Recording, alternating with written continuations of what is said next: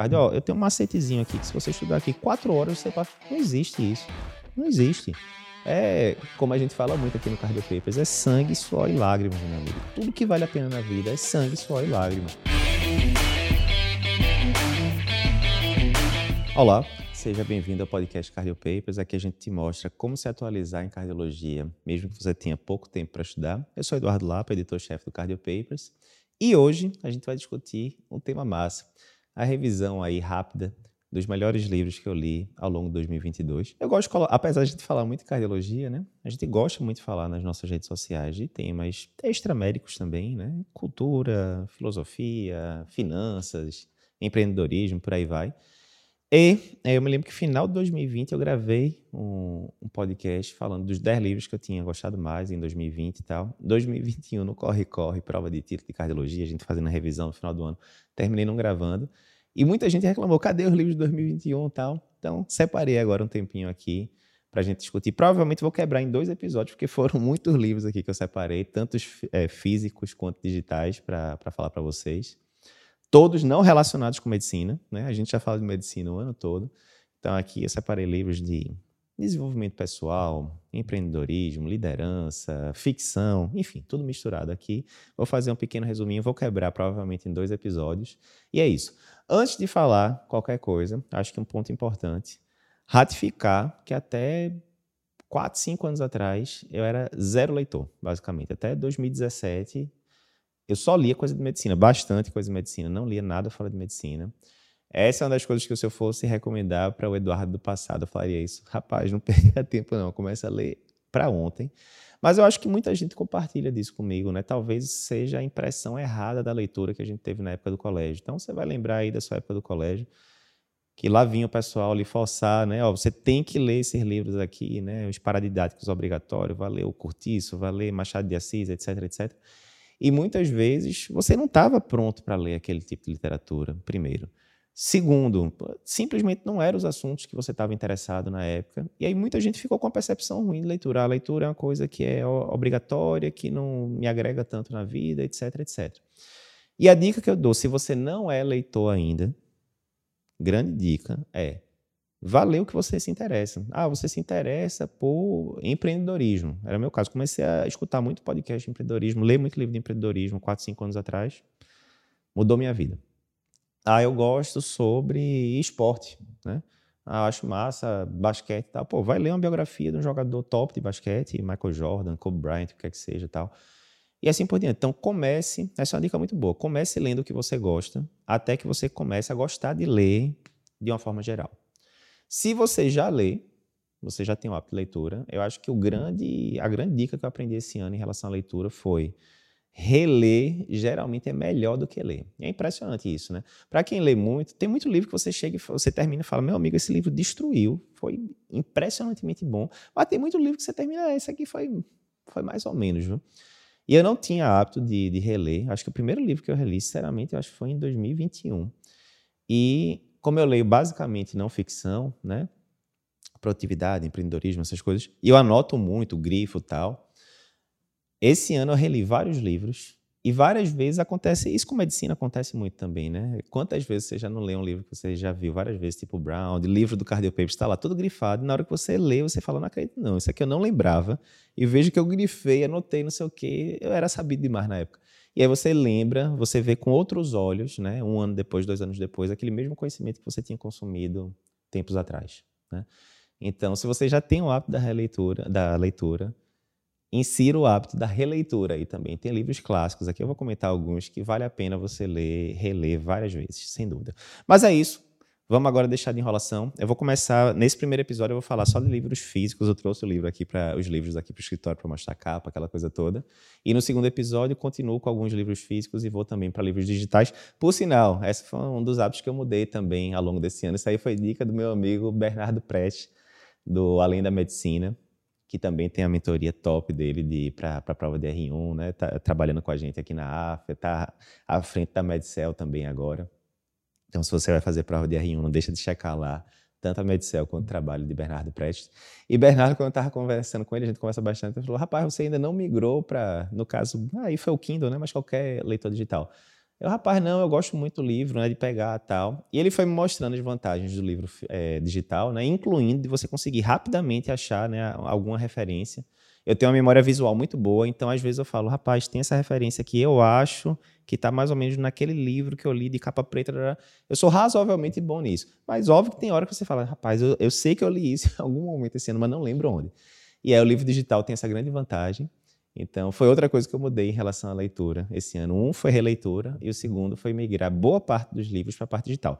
Esse ano eu contei aqui, a minha meta era de ler pelo menos uns 30 livros aí no ano. Tá batendo por enquanto, ainda tem tempo de terminar mais uns dois ou três. Mas por enquanto, estou gravando esse podcast dia 16 de dezembro, é, em 37 já. Vou dizer que, ah, Eduardo, é importante a pessoa ler pelo menos 20 livros, 30 livros. Não, isso aí é muito mais ego do que qualquer coisa. Hoje em dia eu tenho total ciência disso. É, às vezes é melhor você ler três livros bons, profundamente, refletindo, parando para pensar, etc., ao longo do ano, do que você ler 30, dos quais 20 muitos foi só para encher linguiça e tinha uma ideia boa só ali no livro, certo? Então, sinceramente, ah, você está dizendo que leu 30 e poucos livros, eu li cinco esse ano. Talvez você tenha lido melhor do que eu, inclusive. Talvez você tenha pego cinco livros top. Manda isso a dica, inclusive, de livros aqui, dependendo, baseado no que você está vendo aqui, do que eu gosto, porque eu sempre estou afim de ver dicas novas. Mas por que, que eu falo isso? Porque, mais uma vez, é como estímulo. Quatro, cinco anos atrás eu lia nada. Né? E se for pegar aí os últimos anos, eu acho que a maioria dos anos passou de 30 livros lidos tal. Então, ou seja, é um hábito, é uma prática que pode ser implementada em qualquer época da vida. Se você não gosta de ler ainda, é questão de tempo, é só você usar a abordagem correta. Mas vamos lá começar agora para o primeiro livro. O primeiro livro que eu vou trazer é esse daqui, Discipline Equals Freedom. Eu acho que tem em português, ele não tenho certeza, é esse que eu li foi em inglês. O autor é o Joko Willing, que é um cara que eu gosto demais. Ele é um Navy SEAL aposentado, ou seja, um militar, né? Era um militar de altíssima patência lá nos Estados Unidos, as forças especiais lá da, da, do exército americano, da marinha americana. O cara é empreendedor, fala muito bem, tem um podcast muito bom, é, que bomba lá nos Estados Unidos. É faixa preta de jiu-jitsu, tem 50 anos, mas exercício todo dia pesado. Pensa, o cara é, é top, muito disciplinado e tal.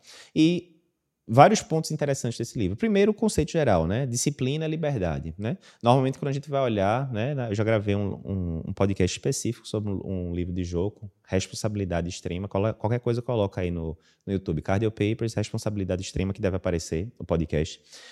Uh, mas, normalmente, quando a gente pensa a gente tende a achar que existem as pessoas muito disciplinadas, que é tudo ali muito matemático, né, seguindo o padrão, e no outro espectro teria aquela pessoa que é totalmente livre, né, e que é criativa e tal, né, que uma coisa meio que exclui a outra. E o que ele fala muito, não só ele, várias pessoas já falaram isso, que disciplina é liberdade. Por quê? Quanto mais disciplinado você é, mais tempo vai lhe sobrar para fazer o que você gosta. Quanto mais disciplinado financeiramente você for, mais dinheiro vai sobrar para você fazer o que você gosta, né? Quanto mais disciplinado você for em relação à atividade física, por exemplo, faça atividade física todo dia, não falta tal. Mais saúde você vai ter para esbanjar depois, né, quando for mais velho e assim por diante. Então, o primeiro conceito do livro, né, que é a capa, é esse que eu acho que é um conceito muito importante. Né? Aqui no Cardio Papers, a gente tem muito na cultura da empresa, que cultura da empresa é como a gente faz as coisas por aqui. Né? E reflete muito a visão de mundo dos, dos fundadores, né? eu, Fernando, galego e tal. A gente acredita muito na disciplina. Ó, uma coisa ali que você vai fazendo todo dia de forma disciplinada, automática, aquilo ali facilita muito o meio de campo. Esse é o primeiro conceito. O segundo conceito interessante.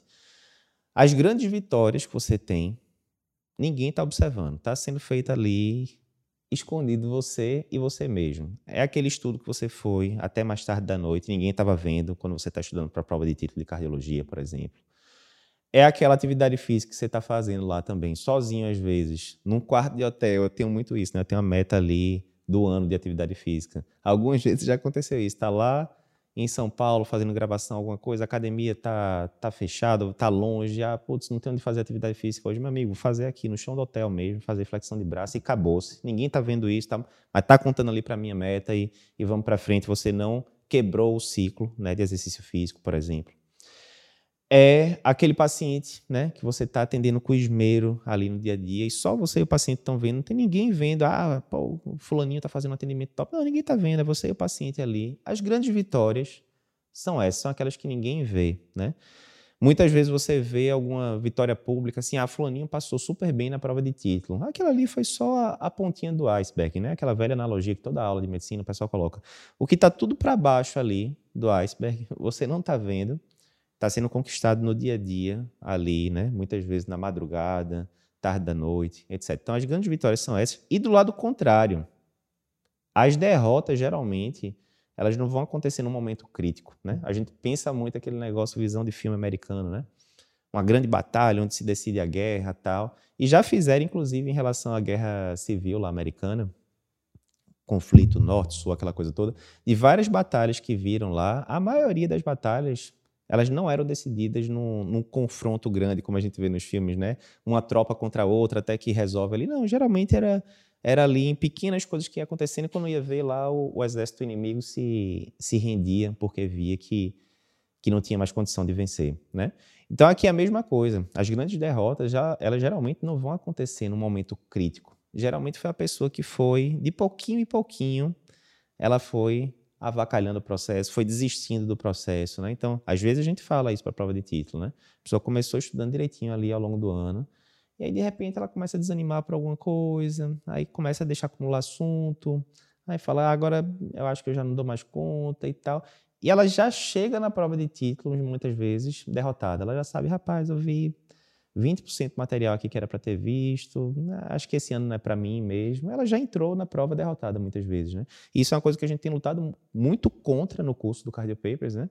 Só um pequeno adendo, por exemplo, para o orientador de estudos, né? Que é uma pessoa que está lá, meio que um coach de estudos que fica lá perturbando o pessoal ao longo do ano, no, no bom sentido, né? Pedro, o pessoal da, da Prova de Título conhece bem, mandando, ó, oh, eu vi que você acumulou um pouquinho de assunto aqui, o que é que está acontecendo? Vamos lá, né? E às vezes essa palavra de incentivo que você precisa para você entrar no caminho de novo, que ele fala muito no livro, né?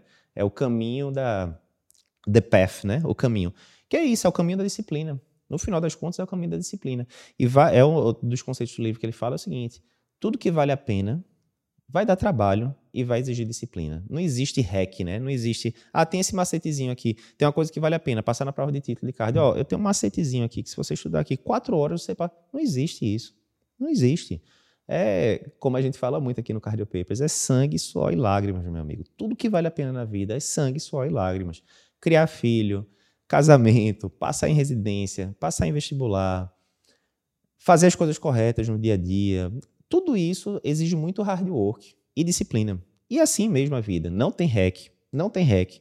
Se você quer é, conquistar alguma coisa que realmente vale a pena, vai dar trabalho sim. O que existe é o caminho. Né? Existe caminho validado para tudo. Então, por exemplo, ah, vou estudar para prova de título. Você pode ir na doida estudando da sua cabeça, provavelmente não vai dar muito certo, ou você pode seguir um caminho validado. Exemplo, curso de, de título da gente, que agora em 2022, quando eu estou gravando esse finalzinho de 2022, esse episódio, 64,5% dos aprovados da prova foram alunos da gente. Né? Ou seja, é um método. Ano, é, no ano anterior tinha sido 60%, por exemplo, 2021. Então, é um método validado. Quer dizer que vai ser simples, que você vai sentar, vai estudar quatro horinhas ali o ano todo e passou? Não, não vai. Não vai. Vai exigir esforço, disciplina e hard work. Então, lições boas desse livro, que eu gosto bastante. A vitória ela vai sendo conquistada ali no dia a dia, sem que as outras pessoas estejam vendo. E a derrota geralmente não vai ser num momento crítico, não. Vai ser também no dia a dia, pequenas derrotas que você vai sofrendo, seu espírito vai enfraquecendo e você deixa a coisa correr solta. Segundo livro de hoje, Clube 5am Club, né? O Clube das 5 horas da manhã, do Robin Sharma. Eduardo, esse livro eu já vi, Alguém falou que era autoajuda, que o livro não é bom. o livro é massa. Ele não traz nenhum, absolutamente, nenhum conceito inédito, nada do tipo. Mas ele junta, né? E a, o storytelling dele, apesar de ser meio piegas e tal, ah, ele entrega a mensagem, resumindo, né? A mensagem principal do livro é o quê? Acorde cedo, né? Cinco horas da manhã é o que ele fala, né? Pode ser mais cedo, pode ser um pouquinho mais tarde, mas acorde cedo. Qual é a grande, a grande sacada que, ele defende isso? É simples, né? A gente sabe que a vida é corrida. Quem tem filho aí sabe, quem é residente sabe também, enfim. Ninguém está com a vida tranquila. E se você começa o dia já ali perto da hora de, ah, vou deixar ali para acordar perto da hora de sair, tomar um banho rapidinho, sair, você já começa o dia na correria. Quando você voltar do trabalho, fizer os afazeres todos, você vai estar tá cansado. Você vai gastando ali, né, a, a sua energia mental ao longo do dia. Então, se você deixar para fazer coisas de desenvolvimento pessoal ali no final do dia, provavelmente não vai dar muito certo. Então, o que ele propõe é acorde cedo, né? no seu caso pode ser 5, no meu muitas vezes é 4 e meia, 4 e 40, enfim. E reserve a primeira hora da manhã para você, para você poder fazer o seu desenvolvimento pessoal, né? através de exercício físico, através de leitura, se você tiver alguma prática espiritual, enfim. E aí você já começa o dia, aquela hora da, da vitória, né? Que ele fala. Você já começa o dia investindo em você mesmo. Em finanças tem muito isso, né? Que o pessoal fala do pague-se primeiro. Pague-se primeiro é o quê? Normalmente, né? A cultura geral é o seguinte: ah, recebi meu salário, eu vou pagar as contas todas, vou me divertir. No final do mês, o que sobrar, eu invisto. E o que o pessoal fala, isso aí já desde o Homem Mais Rico da Babilônia, né, que é um livro de 1900 e, e bolinha, 1930, alguma coisa do tipo, 1920, ele já coloca esse conceito, pague-se primeiro. É o contrário, você recebeu seu salário, digamos, você decidir que vai poupar 10%. Então, você recebeu o salário, a primeira coisa que você vai pagar é quem? Você mesmo. Ó, oh, esses 10% aqui do meu salário eu vou investir em tananã, né? Ele usa basicamente o mesmo conceito, mas para desenvolvimento pessoal. Ó, oh, se eu, sei lá, se eu durmo 8 horas por dia, eu tenho 16 horas do dia ali para fazer tudo que eu tenho que fazer. A primeira hora do dia, eu vou me pagar, ou seja, eu vou é, focar no meu desenvolvimento pessoal, quer seja com atividade física, prática espiritual, escrever diário, ler, o que seja. Né? Esse conceito eu acho que é muito importante. É um conceito que anos atrás eu não fazia. Eu tendia a fazer isso, acordou, não, vamos na agonia já aqui comer alguma coisa, tomar um banho, ir para o hospital tal. E hoje em dia eu faço isso sempre, basicamente, né? com raríssimas exceções. Acordou, tem lá toda a minha rotina matinal. Depois eu faço podcast só sobre rotina matinal, que algumas pessoas já perguntaram. Então, esse ponto é muito importante. Segundo ponto, não mexer em celular na primeira hora, certamente não, mas idealmente, se você puder deixar o quanto mais tarde possível para mexer em celular, melhor. Muita gente tem essa prática, eu já tive no passado, de primeira coisa que fez, abrir o olho, pega o celular para checar mensagem, rede social, WhatsApp e tal. Ele fala fortemente contra isso. Eu falo também, agora depois de alguns anos dessa prática, porque geralmente quando você coloca isso, você sai do modo em que você está definindo o que você vai fazer. Não, eu vou acordar e vou fazer atividade física, eu vou ler um livro, o que seja tal. Você saiu do modo que você está em controle para o um modo reativo. Às vezes você abre a primeira notícia do dia, alguma coisa ruim de economia de política e tal. Tá lá, é, é aquele negócio. O que você foca cresce. Primeira coisa do dia você já viu uma notícia ruim, seu dia já começa ruim. Já começou ruim. Ou às vezes você abre, aí tem lá uma mensagem do WhatsApp que alguém lhe mandou 10 horas da noite alguma pendência que você tinha que resolver no hospital, alguma coisa do tipo. Você está lendo aquilo ali de 5 horas da manhã, adivinha, você não vai resolver aquilo de 5 horas da manhã, você só vai conseguir resolver de 7, sei lá o que, quando começar o trabalho. Mas seu dia já começou ruim, porque você já fala, putz, tem uma pendência aqui, já começou ruim. Já começou ruim. E aí, em vez de você ganhar a primeira hora do dia, você está perdendo. Né? Então, jogue o mais tarde possível mexer em celular. Idealmente, não mexa nem na primeira hora do dia, nem nas uma, duas horas finais do dia. Tem toda aquela história, a luz azul do celular pode alterar secreção de melatonina, piorar sono, né? Isso aí você já deve ter escutado também. É, ponto importante. Terceira coisa, ainda sobre o celular, vício em distração. Então, vê, por que, que a gente mexe no celular tantas vezes por dia? E tem formas né, de você pegar aí e ver tempo de uso, quantas vezes por dia você abre redes sociais, quantas vezes por dia você abre WhatsApp. Provavelmente, se você for checar esses dados, você vai se surpreender com tanto tempo que você gasta e quantas vezes por dia você abre celular para outras coisas? E por que, que a gente faz tanto isso? Além de ter toda uma engenharia por trás aí de redes sociais para lhe manter usando as redes sociais, em grande instância, né, em última instância, é, é um vício, né, como qualquer outro, e ele tem base ali neuroquímica, né, inclusive. O que acontece? Você está lá, digamos, você tem que estudar para prova de título. Vou sempre pegar o exemplo da prova de título aqui, porque é é, é, o que a gente vê todo dia com os nossos, nossos alunos. Né? Você está lá, vou estudar uma hora seguida para a prova de título de cardiologia, e essa semana, coincidentemente, o assunto não é um assunto que eu gosto tanto, é cardiopatia congênita. O pessoal de congênita não fica com raiva, não, mas é porque a maioria do pessoal de cardiopatia, de, de cardiologia de adulto, não gosta muito de cardiopatia congênita mesmo, não é uma coisa tanto da prática lá. Enfim, é um fato. E aí você está vendo lá uma aula de um assunto que você não vê tanto na prática, que você não aprendeu também na época da residência, que, putz, você não tem tanto interesse e tal, não é coronário, ciência cardíaca, você adora estudar. E aí você está lá, né? Não, vou estudar uma hora seguida, né? Vou ficar aqui no foco. Aí depois de dar de 20 minutos, você começa a ficar aquela, putz, eu queria... Você fica com aquele comichão de se livrar da dor, que é estar tá estudando uma coisa que você não ama, e o ser humano é sempre isso, né? Tentando fugir da dor e tentando correr para o desejo. E você falou, opa, se eu pegar meu celular aqui rapidinho, por que, que o celular?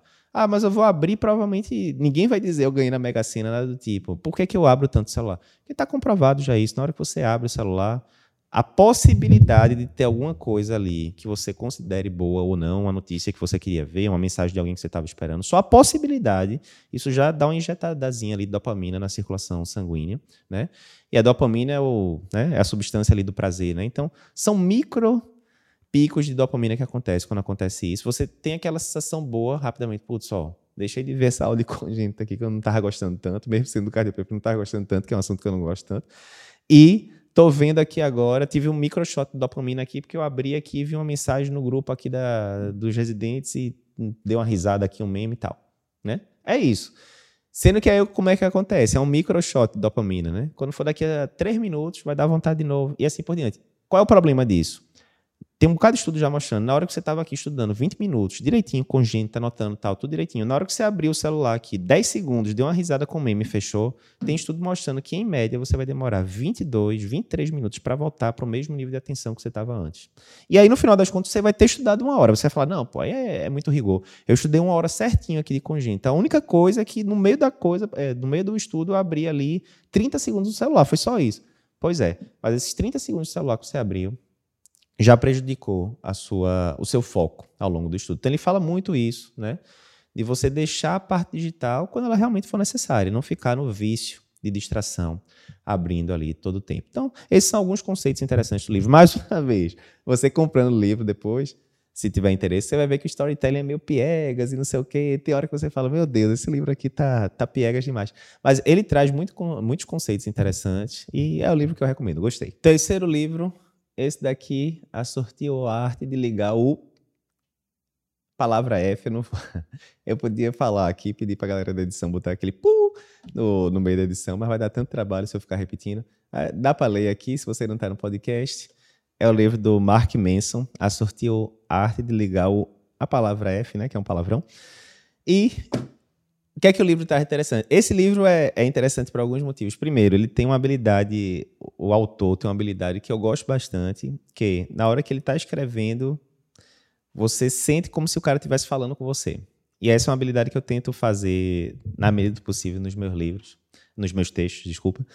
Que é uma habilidade interessante. Você realmente você sente como se fosse uma conversa, aquele livro mais informal, aquela coisa toda. E o livro é engraçado pra caramba. Várias vezes eu me peguei rindo ali no sozinho no meio da noite lendo o livro e tal porque ele dá alguns conceitos muito interessantes e ele fala muitas coisas que são contraintuitivas né, na parte de desenvolvimento pessoal. Mas assim, resumindo, o que é que ele fala? Por que a sortiu arte de ligar a palavra F? Né? O que ele fala é, tem muita coisa na vida para a gente se preocupar, tem, mas você tem que selecionar o que realmente é importante para você e, no final das contas, o que é cacareco. Né? O que é ali são as intercorrências do dia a dia, que muitas vezes a gente fica pé da vida, né?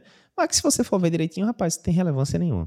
Se eu for ver a minha vida daqui a um ano, dois anos, isso aqui ter acontecido, não ter acontecido, mudou nada, ou seja, eu estou me preocupando, eu estou me estressando por, por bobagem. E aí você tem que ter. Uh, o grande moto do livro seria isso: você separar as coisas que realmente importam do que é cacareco, né? Resumindo.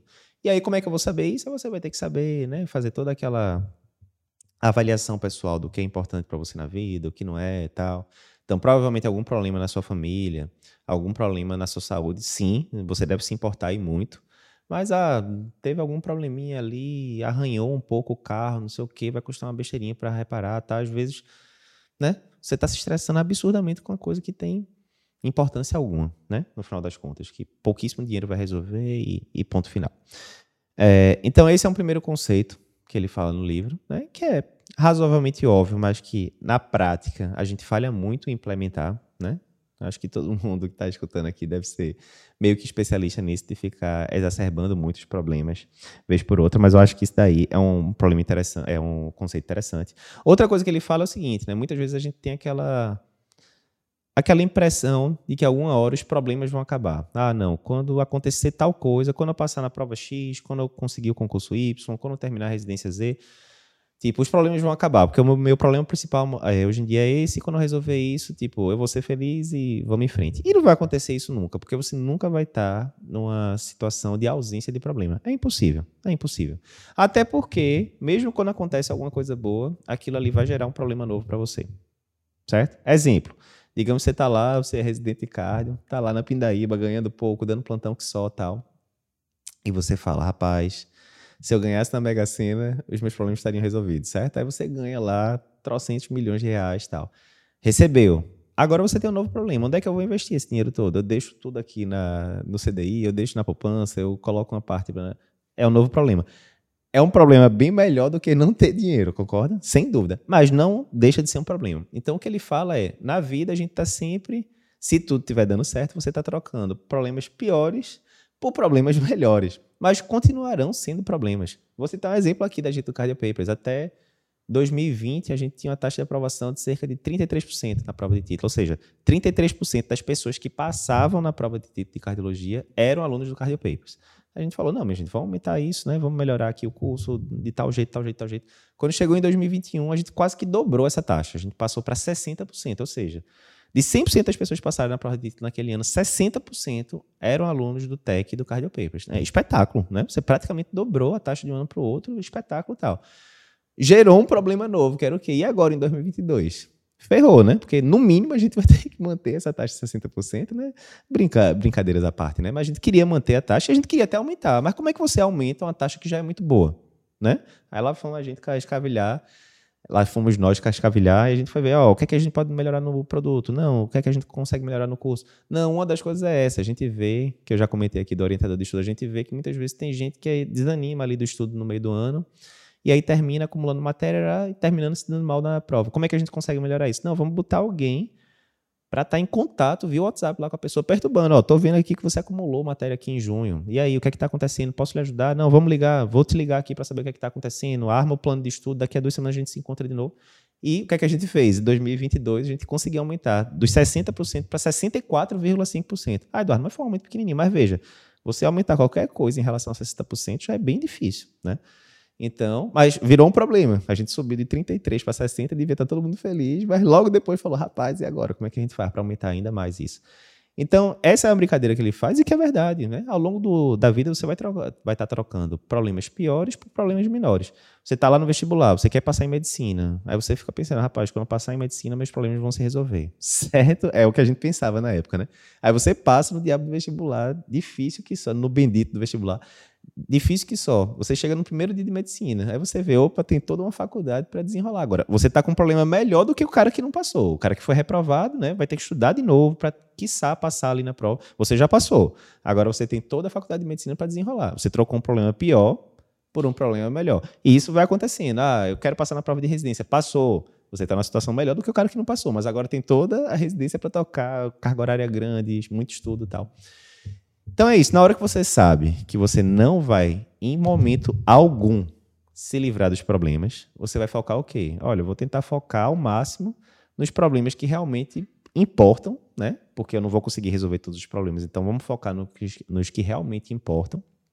E na hora que você está focando nos problemas que realmente importam, fica mais fácil você suportá-los, né? Porque eles têm uh, um propósito maior. Né? Então, ah, eu quero ser o melhor médico que eu posso ser. Pô, é um propósito muito bom esse, ajudar as pessoas. Né? Então, eu vou conseguir ter mais resiliência na hora de encarar uma residência pesada, por exemplo, ou estudar para uma prova de título e por aí vai. Quarto livro aqui do ano, esse daqui, Coisas que você só vê quando desacelera. O autor, espero falar certo, mas eu acho que é Hemin Sunim. É um cara da Coreia do Sul, né, que já foi monge budista tal, enfim, acho que é ainda monge budista. Livro muito interessante, livro belíssimo, belíssimo, edição muito bonita, várias imagens, para quem está vendo aqui no YouTube, várias imagens muito bonitas no, no interior. Livro capa dura, adoro livro de capa dura. E ele fala muito assim, é, se fosse resumir o livro, seria meio que budismo aplicado à, à vida cotidiana, digamos, né? É, ele não existe que você tenha nenhuma crença religiosa né, para lê-lo de forma alguma. É bem, bem prático mesmo. Né? E acho que dois conceitos bem interessantes do livro, tem inúmeros que vale a pena destacar, mas um conceito muito interessante que ele fala é: o problema não é o problema, o problema é como você enxerga o problema. isso é muito interessante, né? Às vezes, né, o budismo fala muito isso, que é as duas flechadas, né? Digamos que, é, na analogia que ele fala, digamos que você foi acertado por uma flecha ali, né, na, no meio da floresta, algum arqueiro lhe acertou com a flecha. Você tem a dor de ter sido acertado por a flecha. Mas muitas vezes você vai se impor o sofrimento, né? De dizer, por que eu? Por que eu que fui acertado por, pelo diabo dessa flecha? Você fica remoendo aquilo tal.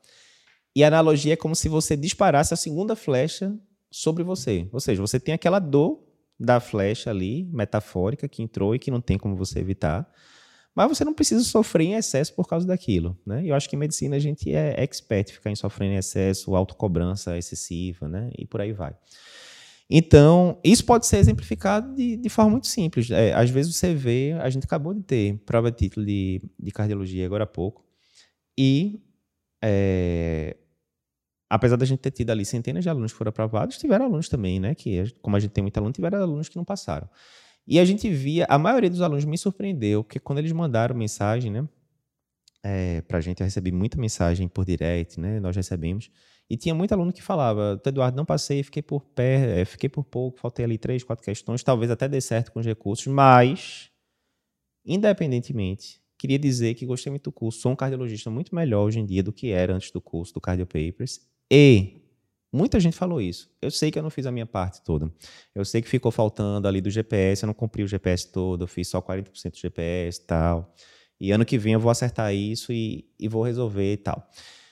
Muita gente falou isso, me surpreendeu, foi muita gente mesmo. E algumas outras pessoas vão para aquela velha esquema, né? Da a culpa está sempre fora. E de fato, a prova teve algumas questões que a gente já comentou que deveria ter sido melhor explorado, na nossa opinião. A segunda, o segundo bloco deveria ter tido mais tempo. Enfim. Mas tem gente que é aquele negócio, não, o problema é esse, o problema é esse, o problema é esse, o problema é aquele. Mas nunca foi. Aí quando você pergunta, mas Fulano, além disso tudo, me diz aí, só para eu ter ideia, como é que foi o seu desempenho no curso? Você conseguiu acompanhar o GPS? Não, Eduardo, na verdade eu só vi 25% das aulas. Vê que interessante, né? E aí, ou seja, o problema é o mesmo. A pessoa não passou na prova de título. Mas algumas pessoas conseguem rapidamente identificar que provavelmente o problema principal foi não ter seguido o GPS direitinho, né, do, do curso do Cardio Papers, que é o caminho, né, que a gente está validado, né, para a pessoa se preparar para a prova e rapidamente já reconhecem aquele, aquela questão e falam, ó, oh, vou me esforçar mais. Enquanto que outras pessoas, né, focam mais no exterior e ficam remoendo aquilo muito tempo, etc, etc. E muitas vezes, né, tem gente até que desiste de fazer a prova e tal, né? O problema foi o mesmo, né? A forma como se enxerga o problema que muitas vezes é diferente, né? E mais uma vez aqui, né, a gente não está para julgar, dizer que é certo, que é, é, fato. As pessoas veem de forma diferente, né? Então isso acontece também a pessoa fulano não passou na prova de residência de clínica, né? Duas pessoas não passaram, um encara de um jeito, outro encara de uma forma totalmente diferente, outro muitas vezes fica se martirizando muito sobre aquilo. Ah, então sou um, é, um mau médico, né? Eu não vou ser um médico bom. Então, não, não obrigatoriamente. Às vezes você estava no dia ruim da prova, tal, enfim. Mas é isso. O problema não é o problema, o problema é como você enxerga o problema. Então, cuidado, às vezes, para você não aumentar desnecessariamente o seu sofrimento em relação a alguma situação específica. Outro conceito que ele fala muito interessante nesse livro é, é isso, né? Que no final das contas, quando você tem humildade, na verdade, qualquer pessoa e qualquer circunstância pode ser um professor espiritual para você. Né? Às vezes é uma situação ruim, por exemplo, essa, não passei na prova de título, não passei na prova de residência, ou enfim. E muitas vezes isso vai lhe ensinar lições importantes, que no começo né, é uma situação dolorida, mas quando você olhar para trás, muitas vezes você fala, oh, aquilo ali foi importante para o meu desenvolvimento pessoal. Quantos alunos a gente já não teve? Quantos? Que já tinham feito a prova de título sem seguir o GPS do Cardio Papers, não tinham passado, por exemplo, e aí depois fazem o curso do Cardio Papers, passam na prova e falam: Eduardo, top, consegui o título. Para mim era importante isso. Mas muito mais importante agora, eu sou um cardiologista muito melhor. Então, às vezes, você precisava daquela dor, de não ter passado naquela circunstância específica, para lhe forçar a de fato dar o gás que era necessário e você realmente se atualizar na especialidade como um todo e assim conseguir tratar melhor seus pacientes, salvar mais vidas e assim por diante, né? Então, esse conceito do professor espiritual, qualquer, às vezes é aquela pessoa que você trabalha lá no hospital e que você não se dá tão bem e tal, às vezes aquela pessoa está lhe ensinando a, a, ser mais paciente. Às vezes você não sabe tudo que está acontecendo por trás da vida daquela pessoa e quando você vai ver, tá, aquela pessoa está cheia de bronca, aquilo ali é uma formação reativa dela se expressar em relação àquilo. E você, como médico, tá, poderia estar tá até ajudando aquela, aquele companheiro de profissão, colega de trabalho, alguma coisa do tipo a melhorar a qualidade de vida dele. É bem interessante esse conceito, é um conceito bem budista, e é esse, né? Você tem humildade, mesmo as situações difíceis podem ser professores espirituais para você crescer como pessoa, como indivíduo, frente àquela situação. Os últimos dois livros aqui desse episódio que eu vou mostrar foram dois livros que eu comprei para as meninas, para as minhas filhas. Eu tenho duas filhas, Luísa e Bia. Beatriz. É, agora, quando eu estou gravando, Luísa está com sete anos, quase indo para oito. Bia tem cinco anos e meio. O primeiro, esse daqui, Livro das Virtudes, espetáculo. Espetáculo não é um livro pequeno, é um livro que tem, sei lá, 500 e poucas páginas. Esse aqui é o primeiro volume, são dois volumes, né? Então, na hora que soma aí, eu acho que deve dar mais de, é, dá mais de mil páginas. Livro espetacular. O autor é William Bennett. Ele vem num box super bonitinho tal. Esse aqui eu comprei na, pela Amazon. Sem, sem mexer, mas só dizendo. Você tem essa edição bem bonitinha, capa dura por lá. Livro espetacular é uma junção de várias, várias histórias, né, de diferentes culturas. Tem lendas árabes, é, trechos da Bíblia, enfim. Mas é isso, é o livro das virtudes, né? Ele vai separando ali pelas diferentes virtudes, honestidade, compaixão, etc. São histórias que, às vezes, histórias pequeniníssimas, de meia página, fábulas de Esopo, por exemplo. Às vezes, histórias maiores de Tolstói, de 20 páginas e tal. Mas, para quem tem filho, ótima, ótima, ótima opção. Eu acho que provavelmente, esse livro aqui, sei lá, custou cento e poucos reais. Provavelmente, esses anos todos que eu sou pai, eu acho que deve ser os cento e poucos reais mais bem gastos que eu já fiz com, com as meninas. Porque elas adoram então já tem aí coisa de ano, eu acho que todo dia, quando elas vão dormir, eu conto uma, duas, três histórias, dependendo do tamanho desse livro para elas. Elas adoram. E é aquele negócio, né? Isso aqui serve muito, né? O segundo volume, inclusive, da, a, do, do livro é chamado de Moral Compass, né? O, o bússola moral, né? Eles vão incutindo muito, né? Ele vai incutindo muito o, o conceito, né, de, de moralidade, de virtudes ali na, nas crianças, né? Eu sempre pergunto para elas no final, e aí, qual foi a moral da história, tal? E é muito massa você ver uma criança de cinco anos, né, dizendo coisas profundas baseadas ali naquela história, né? Não, o importante é a gente ajudar os outros, ter compaixão, que nem Jesus, que nem Buda, enfim. É muito interessante, vale muito a pena. Compra, que eu recomendo fortemente. Para criança também, último livro de hoje esse daqui, ó, o menino, a topeira, a raposa e o cavalo. Também, esse aqui foi Patrícia que comprou para as meninas. A primeira vez que ela leu para elas, eu nem estava presente, mas depois eu peguei esse livro para ver. Patrícia falou: esse livro é muito bom. Peguei, é lindo o livro. É tanto as passagens escritas dele são muito bonitas, meio uma pegada meio que Pequeno Príncipe e tal, quanto as ilustrações. Quem está vendo aqui no YouTube, não sei se está focado ou não, mas as ilustrações são lindas também. E esse livro é uma obra de arte. O que eu tenho para dizer isso, eu já falei isso algumas vezes na, no, no stories da gente. Esse livro é uma obra de arte para todas as idades. Para todos, eu já dei esse livro de presente para várias pessoas. Todas as pessoas que eu dei de presente falaram: ah, espetáculo esse livro. Não encontrei ninguém que não tenha gostado até agora. É uma obra de arte. Se você tiver é, filho, vá lendo de pouquinho em pouquinho, vai explicando né, as metáforas e tal. Mas livro lindo, show de bola. É isso, acabamos aqui o primeiro episódio. Eu vou para um segundo episódio falando aqui de mais dois livros físicos e mais alguns digitais. E não esquece, se você gostou desse episódio, tá vendo aqui pelo YouTube, se inscreve, comenta pra gente se gostou ou não. Se você tá escutando pelo, por alguma plataforma de podcast, não esquece de compartilhar esse episódio com seus amigos.